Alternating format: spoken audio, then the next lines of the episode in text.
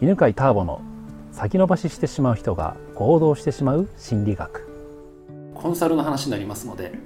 興味がない人は次の回を聞いてください。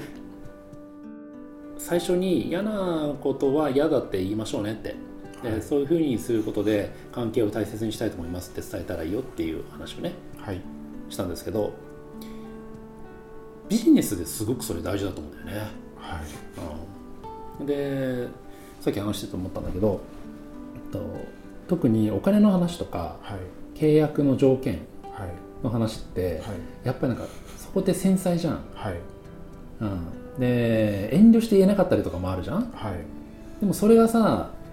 本当は自分はこう言いたいんだけどこれくらい要求したいんだけどそうやって相手に悪いと思うから言わないで、はい、ちょっとじゃあまあ向こうにこっちが譲歩するかみたいな気持ちがあるとさあります。はい次の時にさ、はい、なんか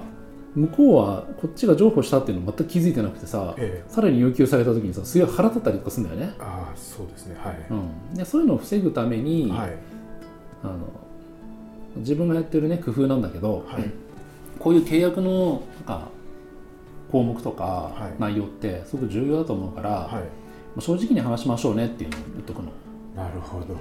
でお互いにあの望む状態とか望む契約の状態があって、はい、でそれにならなかったら、はい、あの契約するのをやめましょうってお互いのためにって。そうですね。って言っとくとすごく気が楽。そうですね、うん、それを結構曖昧にしてると、うん、あのお客さんの中ではやっぱり相性があって、うん、結果出る人もいるんですけどもやっぱり出ない人もいてそういうのダラダラやっちゃうと、本当にそうよいまいちもうなんていうか今度会うだけで気が重くなっちゃったりですとかしてます、ね、うん、契約っていっぱい失敗するよね。はい。あまあ、俺も、ね、なんか契約してすごい失敗したなっていうのいっぱいあるから、ええ、だからまあそういうさ、え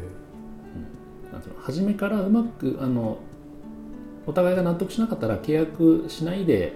いきましょうってはって言ってから話し合うとすごいいいよ。本当に楽ですね、うん、まさかそんな方法があったのかというところですね、うん、し相手にそうやって言いやすい状況を言ってあげるっていいですね、うん、どうしても日本人はね特にお金に対してさ、はい、お金は特にそうですね、ね、はい、なんかま主張しちゃいけないみたいなのがあるからね、はい、えーだからなんていうのかなあんまりそういうの話をしないで急に請求してくる人とかもいるんだよね。ああ、うん、今までの分請求していいですかって急に言ってきてさええ。ー、みたいな。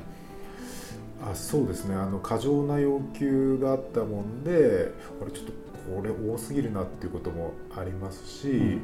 でそれに対して請求すると多す逆に多すぎるんじゃないかっていう言われることもあります。うん、ということでまとめますとうん後で揉めそうなこととかなんか微妙なやつはあえてオープンにして自分はこう思ってるっていうのを話しておい。て、はい、で話し合ったりするといいよね。わかりました。特に夫婦関係とかってそれすごい大事ですよね。大事です。大事何かありますか？あのえっとね僕夫婦関係でいうと隠し事をすると揉め事になる。あそれからもう一つ言うと,、えーとえー、自分が言ってることと相手が解釈していることは基本違うと思った方がいい。あ特に男女間だと。なるほど。だから、えーと、事細かにこう言ったけどどう解釈したみたいな話とかあ面倒くさがられるんだけど、うん、あのたまにねすごい重要な時にはやっといた方がいい。それと同じことが契約にも起きていて、はい、あのこっちはなんかこう言ったら全部ここっちの解釈でこういうふうに理解してるだろうと思うけど全然違うふうに理解されてることってあるから、えーえ。ーうん、それは事細かにその微妙なところほど確認しておいた方がいい。なるほど。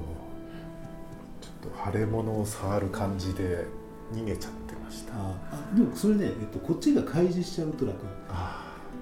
こっちがなんかかっこつけて、ええ、少しいいようにしてあげようみたいな感覚があるときに最低トラブルそれですね、うん、それがトラブルに発展していってます。確かにかっこつけたときね、失敗しますね失敗しますね失敗しますそれですねそれです。かっこつけるというのはどっかね自分が無理してるってことだからね。なるほど、うん、とてもよく理解できました、まあ、あのコンサルタントってそのどのぐらいでやってるものなのかその短期的にやってるものなのかそれともずっと長年やってた方がいいのかその辺がよく分からなくて、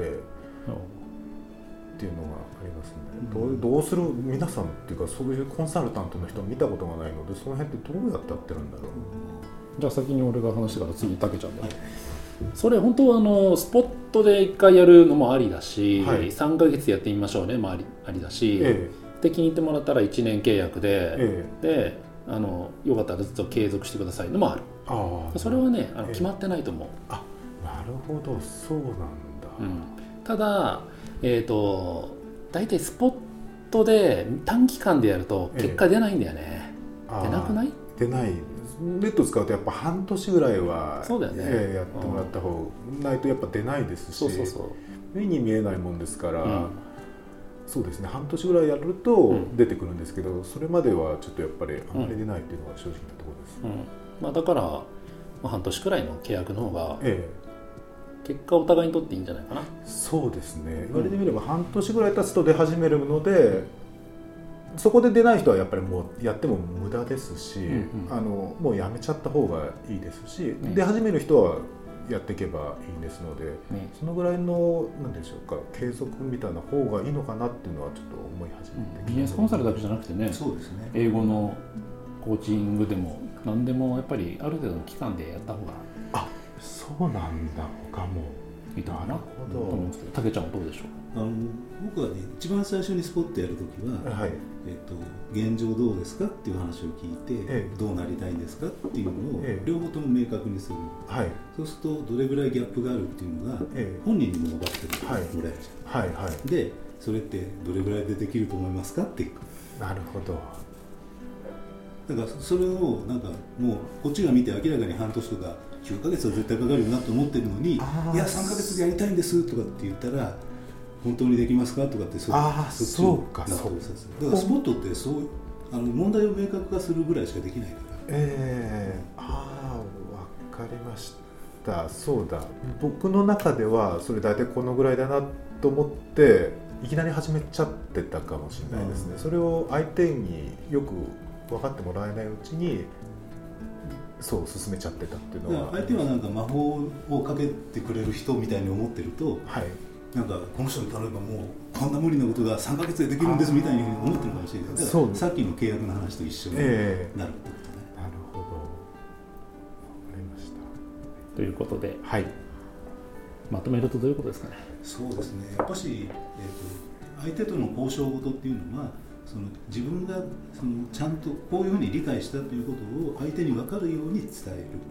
る。でそれの確認を取る。でそれからじゃあお金のことがあるんだったらそれだったらこれぐらいは必要だと思いますよとか、はい。うん、そういうふうに順序立てて抑えるところはどう？っていうのを決めとけばいいんじゃないかな。なるほど。わかりました。ありがとうございます。今日はこんなところで、はい、ありがとうございます、はい、ありがとうございましこの番組は犬飼ターボナビゲーター竹岡由伸でお送りしました。